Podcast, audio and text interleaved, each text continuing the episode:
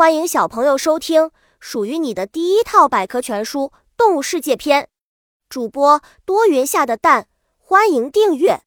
第零四七章：小知识。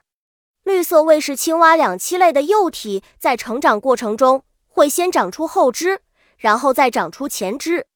成长过程，两栖类动物常把卵产在水中，幼体长成后会一直待在水中。直到长大才可以在陆地生存。两栖类和哺乳动物一样用肺呼吸，它们湿滑的皮肤能够分泌粘液，有辅助呼吸的作用。适应环境，两栖类动物有冬眠和夏眠的习性。寒冬来临时，它们会躲到泥塘底部或土洞里进行漫长的冬眠。有些生活在干旱地区的青蛙会进行夏眠，为的是等待湿润的雨季来临。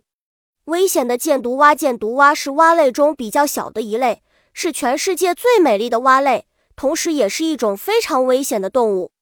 它们的体型很小，但背上的毒液却可以使任何动物毙命。箭毒蛙皮肤颜色各不相同。本集播讲完了，想和主播一起探索世界吗？关注主播主页，更多精彩内容等着你。